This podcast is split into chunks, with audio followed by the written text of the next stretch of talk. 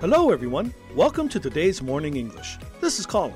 This is Winter，欢迎大家收听今天的早安英文。 Winter, I ran into this acquaintance of mine last night on the street, and when I greeted him, he started to give me his whole life story. It was so annoying. You should have more patience. He wasn't a friend, just an acquaintance. You know, someone I have met before but don't know well. Yeah, I get it, but still, you should have more patience with people. Yeah, I guess so. So, how did you greet him? Well, let's talk about that today. Different ways to greet someone in different situations. OK，我们今天呢就要来讲讲，在英文里面这个打招呼啊，到底该怎么打呢？是吧？因为我们跟不同关系的人打招呼，呃，一定要用不同的方式，才能不招人烦。 在节目的开始，给大家送一个福利，今天给大家限量送出十个我们早安英文王牌会员课程的七天免费体验权限，两千多节早安英文会员课程以及每天一场的中外教直播课，通通可以无限畅听。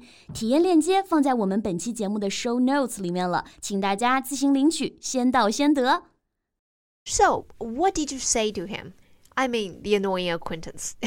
Well, because I didn't know him well, I greeted him in um, a more formal way, like I would greet someone at the office. I said, Hi, Carl. How are you?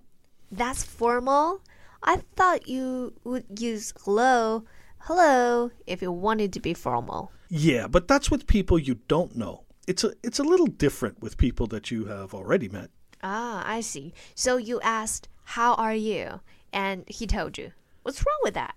I didn't really ask him, How are you? I just said, How are you? Huh? Oh, What's the difference?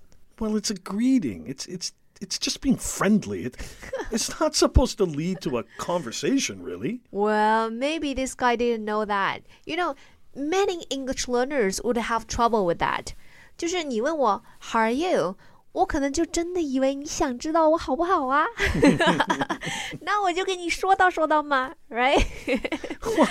Yeah, but th- this guy, he wasn't an English learner. He's a Canadian. And we stood there on the street in freezing cold for 10 minutes while he told me everything he was doing with his life. Oh well, what should he have said? Well, he could have said something like, I'm doing well, thank you. How are you? And then I would have said, I'm doing well too. Thanks for asking. And that would be it. We would keep going with what we were doing before. So that's a formal way to greet with someone you already know. Yeah, like I said, in a office you would do it this way. Why don't we have a try? I'll start. 啊、o k 好啦，那 Colin 呢要跟我来模拟一下，在办公室怎么样跟同事打招呼，是吧？就是不是那么 close 的朋友、同事而已。 Right. Okay, I'll start.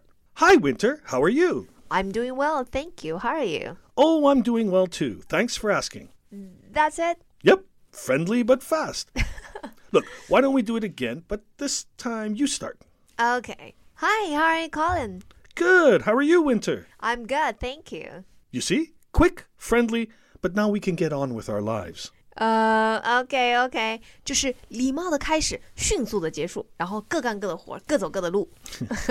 well, what about a more casual way? Like at uh, school, uh, college, or university? Yeah, yeah, yeah. Well, mm, that's more like how you and I greet each other because we're friends. Yes. So it's Hey, Winter, how's it going? great. What's up, Colin? Or maybe, Hey, Colin, how are you? I'm okay. How's it going with you? Very good, thanks. Great. Okay, so saying hi is more formal than saying hey, right? 就是 hi 比 hey h e y 比 hey 要更正式 That's right. And hello is more formal than both of them. 啊。那 hello 又比 hi 要更正式。right？所以对陌生人，我们不认识的人，刚刚 Colin 有讲到，其实都用 hello 而不用 hi。 Right, right. Well, I only say hello when I don't know the other person at all. I see. And saying I'm good or I'm doing well is also formal. Yes, it's perfect for an office setting. And it's also used with people you don't know, but saying what's up or how's it going is much more casual. Okay, so good for an university campus. Or a bar. Ah, you've always thinking about bars. What's up? How's it going? 那这些呢，都是用在 熟人之间的，对吧？啊、朋友之间的，或者是呢比较随意轻松的场合，所以这个语气上听起来啊，也比 How are you 要亲近很多，对吗？我们就可以说，嗯，呃，How's it going? or What's up? What's up? Right? Right. But what if you don't want to say good or well because you are not doing well? Actually, it doesn't matter. With acquaintances, you always say something positive. Remember, it's not really about how they are, it's just a greeting. Now, with family and close friends, it's different. You really tell them.